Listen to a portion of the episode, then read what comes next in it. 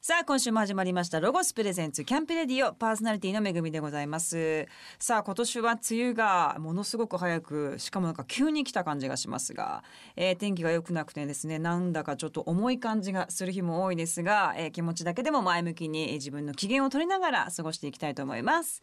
さあ早速6月のマンスリーゲストをご紹介しましょうアジアでも人気急上昇中沖縄の大スター金山商店のメンバー3人の皆様にお越しいただきました皆様改めて自己紹介お願いいたしますどうも金山商店です長男の亮佐ですはい、弟のマストです。いとこの大ちゃんですよろしくお願いしますよろしくお願いしお願いましますお名前が金山商店ということで、なんかとてもユニークな可愛らしいお名前ですけれども、このお名前の由来というのはありこれまはすかですね僕たちのおばあちゃんはいおばあちゃんが石垣島でもうずーっとやってるお店があってまあじゃあばあちゃんも引退したんですけどそのお店が木山商店なんですあそうだったんですね、よ。でまあ兄弟はい兄弟とそしていといとここですさんで,、はいもいとこさんと距離近くずっと一緒にいるっていうのは、あんまり私たちの感覚だとないんですけど、うんやっぱ沖縄の人たちってすごい家族感強いイメージあるんですけども、やっぱよく会ってたんですかもうよく会ってるっていうか本当兄弟のように過ごしてきましたあそうですあか沖縄お父お父さん同士は兄弟なんですよ遊びに行くのも何度もうん一緒にじゃあ常にちっちゃい頃から、そうこですのねお父さん同士の兄弟がめちゃくちゃ仲良くてへえ、うんそうなんですね今でも二人で飲みに行くぐらいあめちゃくちゃ仲いいですね なんかへーなんかどっかこうね遊びに行くとかうんの時も常に一緒に行くような感じでしたねえーあーじゃあ子供の頃からやっぱ沖縄っていうのは生活の中に音楽がすごいあるじゃないですか。そうですねすぐすぐ歌うじゃないですか。すぐ歌 いますね。すぐすぐ食べます酔っ払ったらすぐ歌うっていすぐう。なんですよね皆さんもじゃあそういう生活の中に当然当然もでちすろん。いてはい。音楽をじゃあ気がついた頃から三人でなんかやってたんですよ。やってましやってたましたね歌ったりして子。供の時は音楽っていうよりも、なんかコントとかコねントとかですねなんか出し物やらされてましたね。そうかわいいこうお盆とか正月とかに必ず家に集まるんですよはい集まったはらいじゃあお前なんかなんかやれっつってやらされるっていうで音楽をやり始めたのはいつなんですか。僕やっぱまあ一緒ぐらいですけどやっぱ中学生の頃にバンドブームが来たんですよ僕たちあおう日本でのねジュンスカイウォーカーズとかあーあのユニコーンさんブームはいはいはいあはの方が出てきた時に憧れてんあビギンですなとい。ああビギンビギンを忘れちゃいかんな。ねそうね一番最初に言わないといけない。怒ら編集お願い します。最ビ初ギにンからおね願いします。はい、ねもう始まって、そこで僕ら始めからバンド活動始めましたか ね。れる。へだからーちょうどあれですよ。女性にモテようと思う年代の時に。思あ春期ねーや思っ春期にぱりこうバンドかなって。目立ちたいとかね。はいバンドモテるだろうと、そうなんでするほどね、はいそういう感じでスタートした、はいということなんですけれどもさあそんな皆さんですが4月の28日に3年ぶりのミニアルバム「赤サタナ」をリリースされたということなんですけども、3年ってまあ結構あはい。時間をかけて。そうですね、飽きましたね。いつもは毎年出してたんです僕ら一枚は。だけどあのー社長にちょっといいのできるまで社長か務所の今社回長待ってくださいっつって事務所の社長ですよ。なるほどなるほどおー社長も分かなっんたか。出したらパッて終わってるような感じがしてたんですよね今までああもうサクサクじゃないです、うんもちろそうんです作るのは大変ですけどちょっとその追われてる感じがあったんですねでも結構3年って相当な、相当でますあ、ね。間にコロナもまあね生活が変わったりなんかしてっていうので結構ね心境の変化というか思うところもあったと思いますが、はいそのお話もたっぷりと伺いたいと思います、えーまずは曲紹介お願いいたします、はい、木山商店で。木木山の赤魚。。ロゴスプレゼンツキャンプレディオ。お送りしたのは金山商店で金山の赤サタナでしたさあ今月は沖縄のスター金山商店のメンバーりょうささん大ちゃんマストさん3人に、えー、揃って登場していただいております、いえーっとまずじゃあ音楽を始められたのはその、まあ、バンドブームジュンスカさんとか、えー皆さんがこうユニコーンとか、はい。えーその時代からスタートしたということなんですけどデビューまでというのはどのような流れでデビューに至ったんですかデビューはでもこの大ちゃんとマストはずっと東京でやってたんですよ。あ、そうなんですそかうで。す。みんなそれぞれ別々のあ、違うバンドをそれぞれやってたんですそうね。ですはい僕両さは福岡にいてあバまたバンドやってたんですね別々別々ので大ちゃんだけ一回デビューしてるんだよね一度ね、もう一度もうデビュもーうしてもうもう遠い昔ですけど、へーいやそうなんです。こう木山商店始めたのは2008年はい。僕福岡だったんですけど両さが福岡で音楽活動してたけど長男なんですよ僕先枝っていう先枝系なんですけど長男沖縄は仏壇継がないといけないんですよ長男あ何が何でも帰らんとダメなんですよ。沖縄に戻らなきゃいけないそうそ仏壇を移動させるわけにはいかないですそうねなんですよ。僕は継がないといけないからずっと断ってたんですけど、断ってたら断ずっと断ってたんですよ。断れないもん。家断れないじゃないですかずっとだからでもそうなまあもうちょっと待ってっつって。うんうんうんででもう32かあの時になった時にじゃあそろそろ帰るかなと決めて、じゃあ音楽もやめる、やめるまあ、バンドやってたんですけどあもーうやめて帰ろうってなった時にこ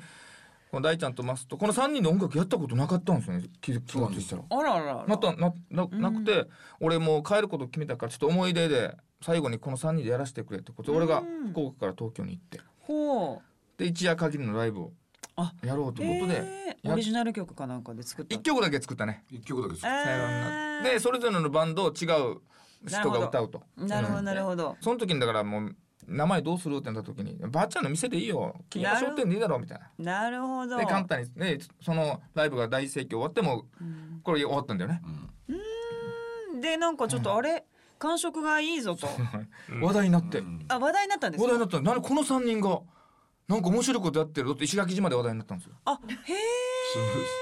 あ東京でライブやったのに石垣で話題になるとそういうすあごのいね東京でライブやってたじゃないですか、はい来てたお客さんみんな石垣の人でしたああもう ね奴らがやるなら行くよそうとそういうことそうであそれで帰ってあれは良かったねってなってそううんそっからデビューはどういうふうにそそしたらあの大ちゃんとりょうさんの同級生がそうそうそうそうなんか専門学校かなんかの、沖縄のね、うん CM ソングを作ってほしいっていうことになほうってほうそうなんですほうよほうほうほうそっからだよね。ほら CD ないよっつって 曲ないよないなよいよないよ 音源ないっつってそうそうしだ CM ソング作るんだったらじゃあせっかくだからレコーディングしようっつって1枚目が出たんですよ。へえ思い出まだその時はもうそれぞれバンドやってますよ今、はいはいへえ。じゃあなんか自分たちでやるぞって感じよりもないですねなんかこう自然の流れでこの木山商店がはいあの作られていったというような感じでじゃあその CM ソング作ってからも実際デビューをする流れにすぐなっちゃったってことですか、そうなんか CD 作ったらやっぱり CD 売らないといけないじゃないですか。まあそうですよ ね家に置いといてもね置いといてもいけないからうんうんうんじゃあ売るためにはどうしようしたらまあライブしますよね。そりゃそうですよねでそこで全国各地なあ全ん国か行ったんですね行きましたね。へで、まあ、当時マストもそうだし僕大ちゃんもそうなんだけど、まあ、全国各地でやってたので、そういうつてもありながらじゃあそこでじゃあ回ってみようっつって回ってそしたらやっぱライブの反応がそうなんですよそううんなんか良かった、うんはい そっからじゃあ沖縄に戻っていったのっていうのはまあデビューして何年か経ってからなんですか。これいろいろね僕ぐらいか俺も実際11まだ年でもそこでは木山商店本気でやろうと思ってないんじやっゃなていないやってないああそうなんですか。まあへでえそのツアーとかも終わって、まあ面白いねたまにはやったらもういい,、いいかもなみたいな感じだったんですけど、えー、大ちゃんが帰ったんかそなうまず大ちゃんが、 は島に沖縄に。い、ああ子供ができたんです東なる京ほでど。あ東京で。ああこれまで一人で生きるのも辛かった東京生活ん一気に二人来て三人じゃないですか大変。一年頑張ったんですけどんなかなか大変だなということでもう石焼に帰ろうっつって帰ったんですようんでその後にお二人もですそうか。その大ちゃんが帰った日になんか震災があったんですよあねの3.1その日その日その日その日ですすごいですねそのタイミングがまたすごいタイミング、で僕ママスストトがその流れで島に帰って今東京いられないなってなってあ震災島にで帰ってうんでも音楽活動できなくなったじゃないですかう、んで両さはいまだに島に仏壇見に帰ってこない、帰ってこ仏そまず壇守ら福岡なにきゃ行いっけてないからね津波に組んだじゃないですか2008年に、うんで2011年まだ福岡いましたね僕あらららららら一万回えなきゃいけないのにそうなんですよそれでなんかでもなんとなあらく自分らのバンドの活動はできなかったけど木山商店はできそうだなと思ったんですよ、うんあの雰囲気の明るい感じはうんうんうん必要だなと思ったんで、うんそれでも僕は両さは福岡で居酒屋してたんですよああの友達とこもう一から作ってえーでやってたんですけどマストから弟マストから電話来て「22」っつってうん6月に電話来たんです7月か来月からちょっと3か月時間くれっつって「ほどうういうこと?」っつって「いや沖縄本島で合宿するぞ」って木山商店で言って「はあ?」みたいになってどうしたんですか「そう急に何を言ってれば」いやまずとりあえず3か月だけ沖縄に来い」ってなってほうでだ居酒屋も友達だったから行ってきていいって言ったら「行っとこう行っとこう」みたいな。いい友達そうなんですよ。だからこの7月から合宿が始まったんです本当に。 まあ、木山商店だからと東京と石垣でやってたじゃないですか全国と石垣でやってて、沖縄本島でやってなかったんで、うん沖縄本島で流行ったらもしかしたら紅白いけるんじゃないかと。すごいですね。思ったんです本島から紅白まあまあ遠い感じしますけど、遠まあいでしそょうんそれはねの思いが大事ですよ。実は近道なんじゃないかと思って。なるやほっどねた。人はキロロがいるんですよ。ああ沖縄発信みそうなんたでいすな。よまた忘れてるけどビギンもいるから、ビギンも毎回忘れダメです。すぐビギン忘れるよ一番最初にベギンはなきゃダメですよ。小中高一緒の先輩がそう絶対そこうれそ忘うれてそうる。そうそう。ななんで本当にその時本気でそう思って今今も思ってますけども素晴らしい。なんかやらんといけんなってあったんですよねすごい。でそっから行動力がすごい合宿家探さないといけないじゃないですか。まあ。ずー本島でね。そうでマストがいろんな人に電話かけてくれたんだよね。はいいろんなとこかけて、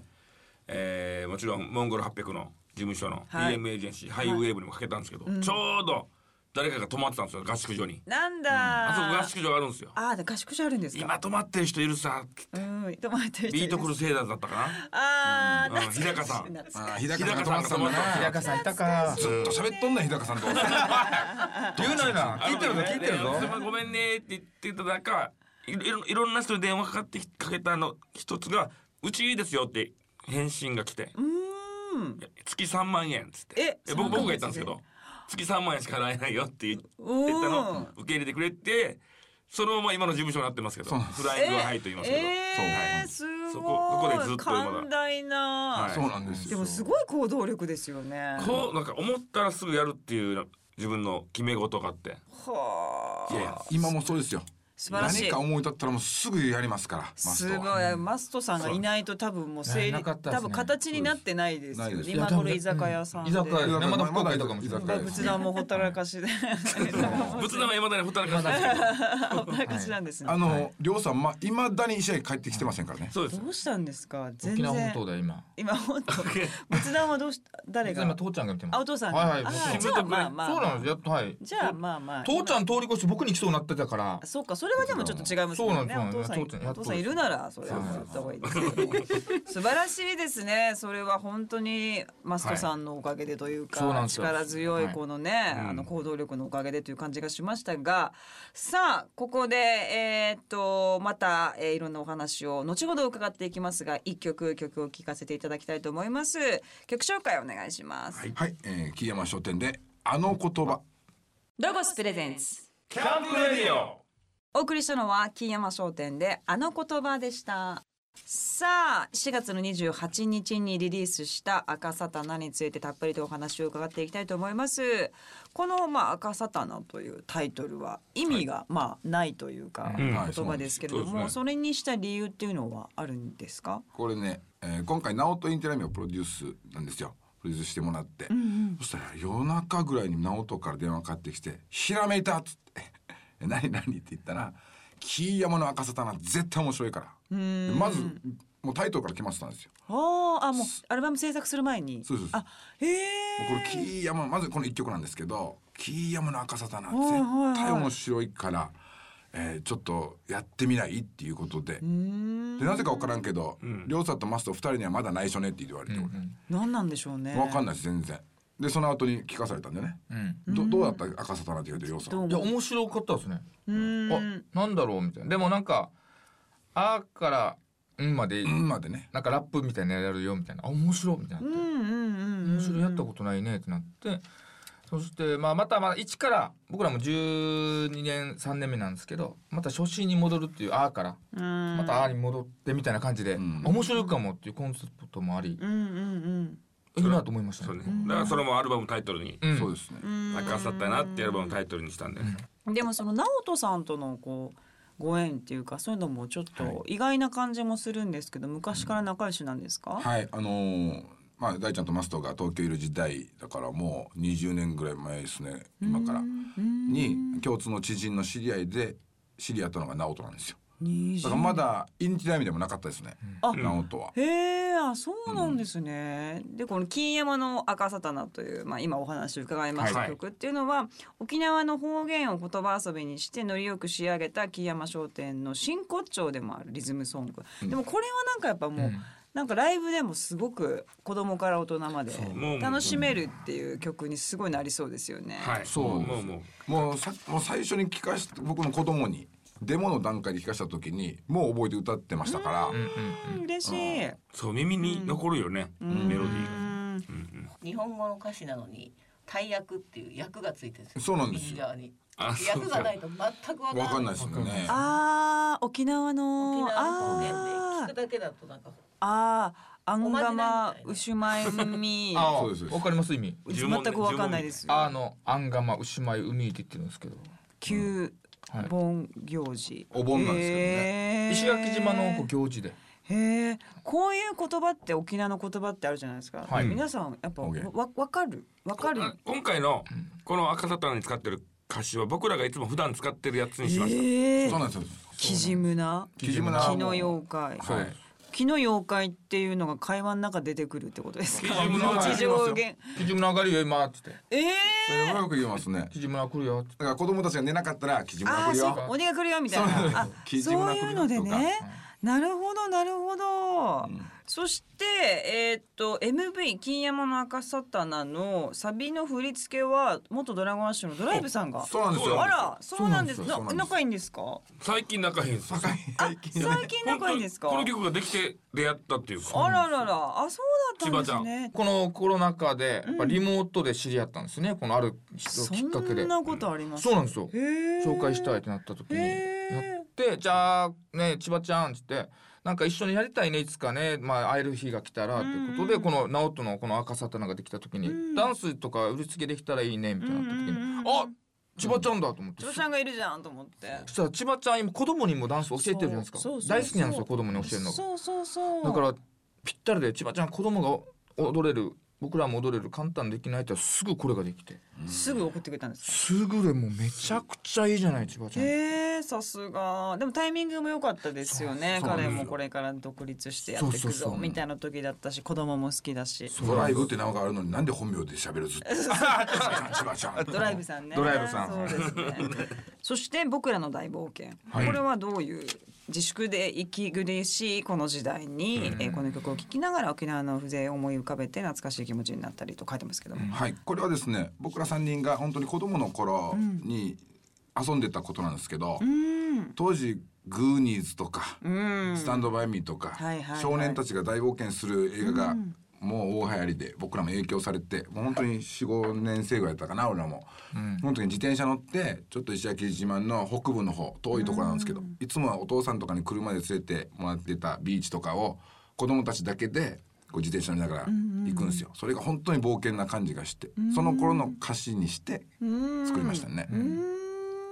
いいですね。ありながんとうござかいまこう今すの時期ってどっか行けるわけじゃないかそうなら、んですよりこう妄想をかきたてられるような、そんな感じがしますけども、そしてまあチルチルはもう完全にチルアウトの感じで。チルアウト。やっぱ知ってますチルアウトっていう言葉。あもちろん。さすがですねめぐみさんは僕ら知らなかった三人え。ー、本当に。 何チルチル何と直人はと。またなおとおしゃれなこと言ってまたってなってたん何で言っとんだ東京は。一番チルアウトしてるじゃないですか。チルアウト国民の中でも。ね意味聞いたら分かったんですけど、あ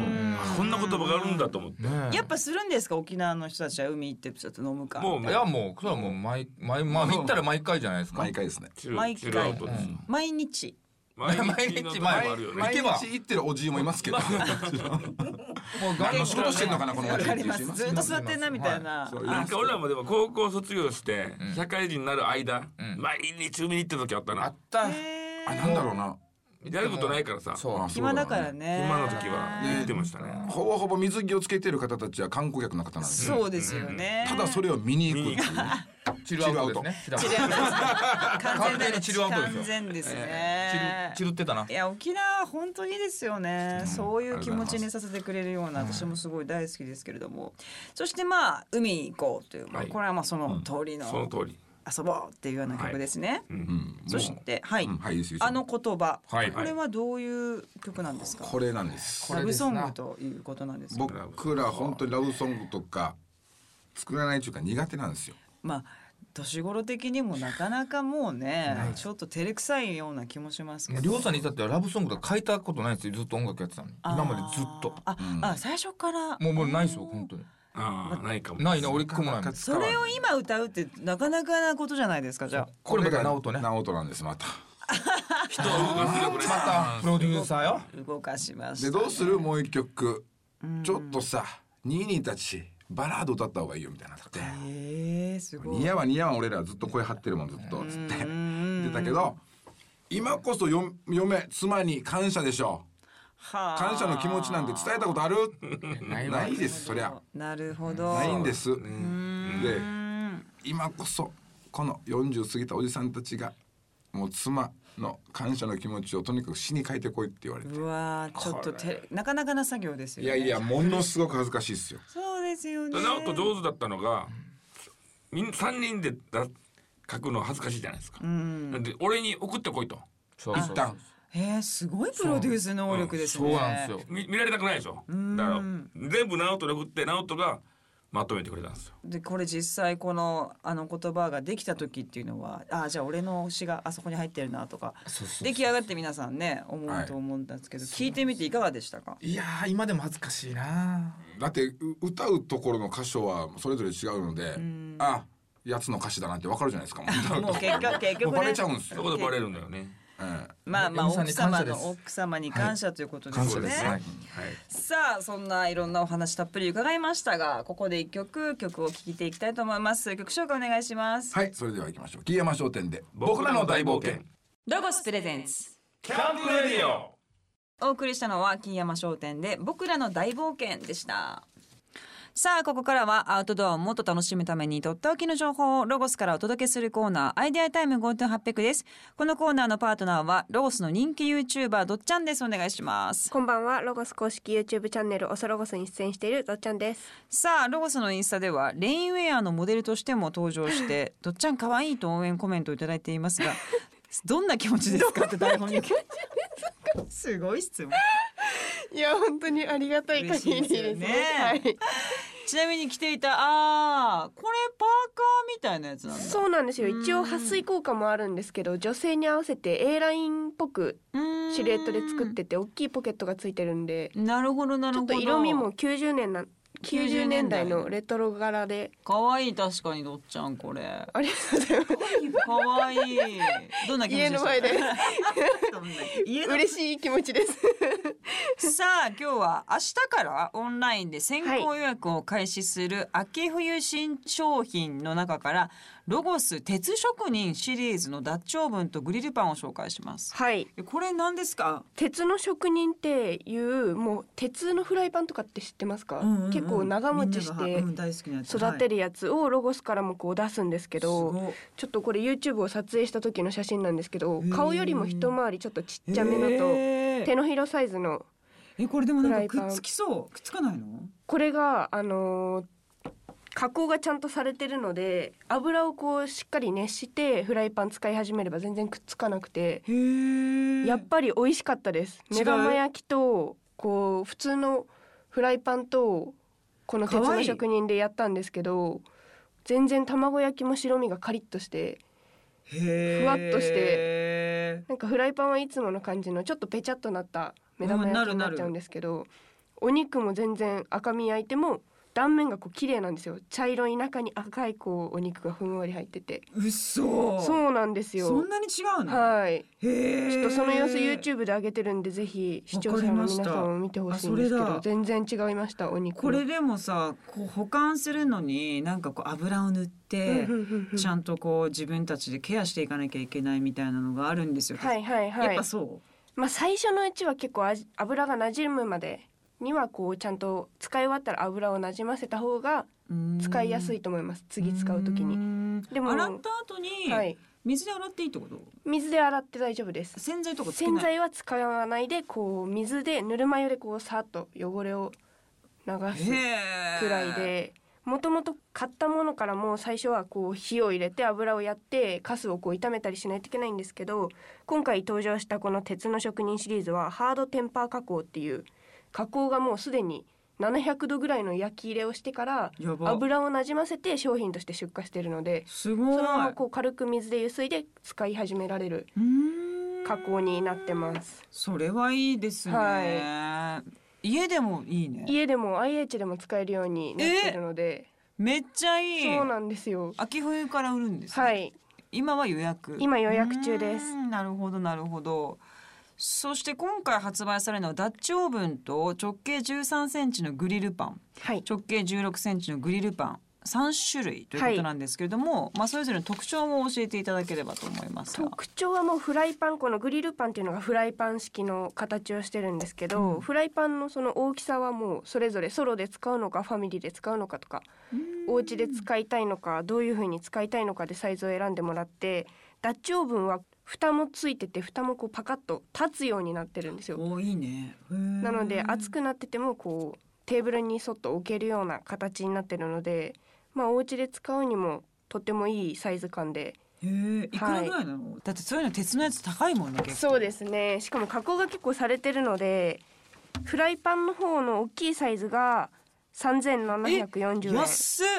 でちっちゃい方が3190円めちゃ安いじゃんダッチオーブンが9790円ですダッチオーブンって家でさ使えるかな使います何にするのダッチオーブンって、スープ作ったりも結構あの鉄分不足の女性の方は結構貧血に弱いんで、んんんこう鉄がこうちょっとずつ溶けていくのでそういうの面でも鉄の普通に何でもうん何でもスプ作っーていってン鉄とかが何でも入ってく鉄分が入っていくかうんらうんいうんいんだ、あと肉の塊のローストビーフあー、うんうんローストビーフとかね肉料理にロもーストビーフのイメージしかなくてだーからもう塊でドンバーンみたいなそれ以外ってなんだろうと思ったらまあ何でもいいんだ何じでゃんも大丈夫ですへえいいかもトマトスープでも全然美味しいですそしして IH で使えるっていうのが、はいめちゃくちゃいいかもこれ買おうかなあありがとうございます、 はい、ぜひチェックしますありがとうございます、さあアウトドアでもそして家でも活用しそうな鉄の職人シリーズのアイテムは明日からロゴスショップ公式オンラインで先行予約を受け付けます公式ホームページはロゴス .ne.jp ですとっちゃんどうもありがとうございましあたりがとうございましたさあここでまた曲をお送りします金山商店で海に行こうロゴスプレゼンスキャンプレディオお送りしたのは金山商店で海に行こうでした。えー、6月のマンスリーゲストは金山商店の両佐さんと大ちゃんさんマストさんの3人をお迎えしておりますまあ今まあコロナででもどうですか東京に来たりは結構減ってる感じでだから久しぶりコロナ前はもう月一で東京には来てたんですけど、はいもうさすがに来れなくなって、うん今回来たのも久しぶりです。本当に一年と四ヶ月ぶりぐらい。あそんなにですか、うんそうですねじゃあふ日々は今は制作したりそうですそればっかでしたね制制作作もしてなかったなしてたよお前。直前まではしてた。えしてた。ああのチルアウト。チルアウうトんインプットインプッもうトチルアウトですずっとインプットしてましたね。でもやっぱリモートですよやっぱりこあーのそれぞれとも会えないしそうだあの時は会ったらダメだったんでなんかその時うんコロナ禍になった時にはあれよねそれぞれで曲作ってそなんかいうん SNS で発表とかしうてそなかっうやっと僕もあのリモートとかうんうん YouTube とか始めたりとかしてこここでヒゲとか伸ばしたんですよ僕あやることないからうん、やることないかやらる。ことないからもう100日後に死ぬワニって流行ったの覚えてますはい、なんかありましたね。それにお俺もなんかやらんといかんと思ってうんうんうん100日後に剃る俺やった んですよ100日間伸ばすなるほど100日後に剃るよってことでなるほど、なるほど。 100日になった時うにんうん。頭剃ったんですあた、炎頭それを生頭配信して生大炎上ですよ。大炎上です上したんですか。めちゃくちゃ炎上しましたなよ。んで。なんで。詐欺だ詐欺だみたいなその瞬間見せないんですよだかそうら。ひひげ剃るって言って頭剃るっていうのは自分で決めてたと思うんですけどあそれ見せたくないじゃないですか生配信剃った後に見せたいからうん「ひげ今剃ってますよ」っていうところはずっと伝わらなかったんですよあ、なるみほんなど。もう大炎上これ詐欺だみたいなふざけんなみたいなう。ん、そこが見たかったのにめっちゃいっぱい見てた仕よね事休んだのにとかね、うん仕事休んだのにも。だから未だにそれないでいるんですよね。じゃあもう第二弾でちょっとし謝罪でもう一回やった方がいいんじゃないですか。もう一回頭いきますかいや頭はそうヒゲそれよ。ヒゲ誰もお前の頭そんな求めてないんだもうか一ら。回頭したらもうまた怒られますよ。そうですか。はい次でじゃあすいませんはいリベンジをぜひじゃあお願いそうですしねたいと思いますが本当に。でも皆さんあれですよねあのコロナでこうライフスタイルとかも、まあ、私とかも変わってるんですけどどうですか皆さんもお変わりになりましたまあ、か、まずずっと家に入れるっていうのはなかったんですよ、今まで、だいぶそれは変わったねうん。家族とまず僕ら入れなかったですからうんずっと家族とは会えないのがあったからね遠征したら。父ちゃん子じゃなかったなかったじゃないですけどやっぱそれが子供がなんか子供がうんめっちゃ嬉しくなりましたね、ああそうですかこれ普通なんかなと思いながうら、んそうですね、はいどどうですか大ちゃん僕はねコロナでめちゃくちゃ太ったんですよ。あれ人生最大ぐらいです。まあ動かんからねライブもないし、動かないしもう家にいたらずっとヨギボー知ってますヨギボー人をダメにするソファーっていうのがあってあわかります本当にこれから動かないマジっすよこれでこれでゲームもする全然もうだから一日万歩計やったら20歩ぐらいしか歩いてうないわじゃないですかーやばトイレに行くとか飯ぐらいじゃないやばいそんなになってしまってめちゃくちゃ太って、うんそれはいかんなということで今ちょっとね全然太ってないですけどいや今今もトか変わったんですはあ16時間ファスティングをするっていうのがあってああやってますやってます、ね、そしてデトックス作用もあるからっていうんで、これ始めたらみるみる痩せてきましたね。すごいあすごいそれだけでそうじコゃあロナがなかったら多分こういうこともしないと思うんですよ僕。そうですよね、うん自分の体になんかこう向き合うとかってやんないですよねないですねマストも今日に豆乳飲み出したりね。豆なんか乳おしゃれ、うんこ豆乳なんかいろいろ見るじゃないですかコロナ禍でん出てくるんですよ健康にまつわるやつがうんうん体に一番いいのはコーヒーだよみたいコーヒー、うんコーヒーがめっちゃいいんですって。カフェインなそうでコーヒーがコーヒーストレートっていうなんてあれブラックブラック苦手だったんであ牛乳とかではミルクでありたいけど豆乳の方が健康にいいんじゃないかなと思ってでもコーヒーが体にいいってなんか初こそうなんですよコーヒそれ知ーっらなかった、まあ知らなかったあれですよて飲みすぎはいけいけないですけど一杯ぐらいは僕らは調べた中ですよ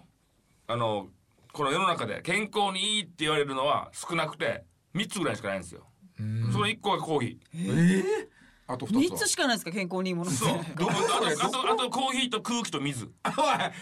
気で入ってる空気。僕が調べた中ですよなんかど偏ったサイトかなんか見たんですよね僕だから偏るんでなるほどねい面白いですけれどもねさあいろんなお話伺ってきましたが、えーお別れのお時間がやってまいりましたあらはいよ、えーゲストの金山商店さんの活動をご紹介しましょう、えー4月の28日に3年ぶりの5曲入りミニアルバム「赤サタナ」がリリースされていますそしてリリース記念イベントライブもやってらっしゃいますが、えー、と7月の18日に金山商店赤サタナ浜屋ライブ、えーみんなの大冒険が沖縄ミュージックタウン音市場にて開催予定です詳しくはホームページをチェックしてくださいさあ皆さんから何か告知ありますかはい、えー YouTube もやってまして、あとは TikTok 最近始めましたね。はいおーおじさんたちがやってる TikTok。面白そうえーぜひ皆さんチェックしてくだ杉さ山い。商店で検索してもらえれば出てきます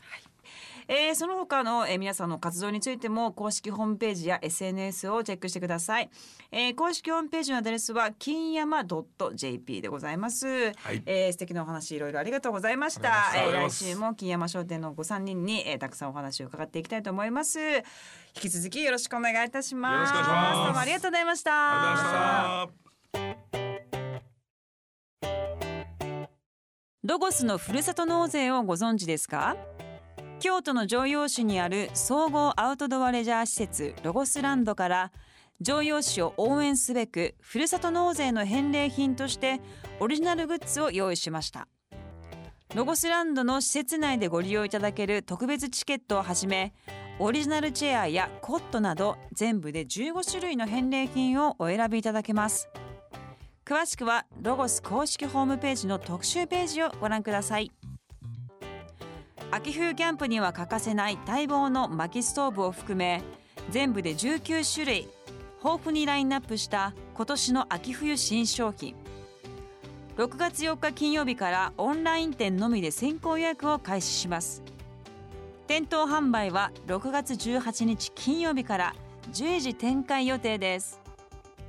例年人気のアイテムは早めに先行販売分が完売してしまうので欲しいアイテムがある方は要チェックです先行予約はロゴスショップ公式オンラインをご覧くださいこの番組の過去の放送はラジオ日経番組ホームページのポッドキャストから聞くことができます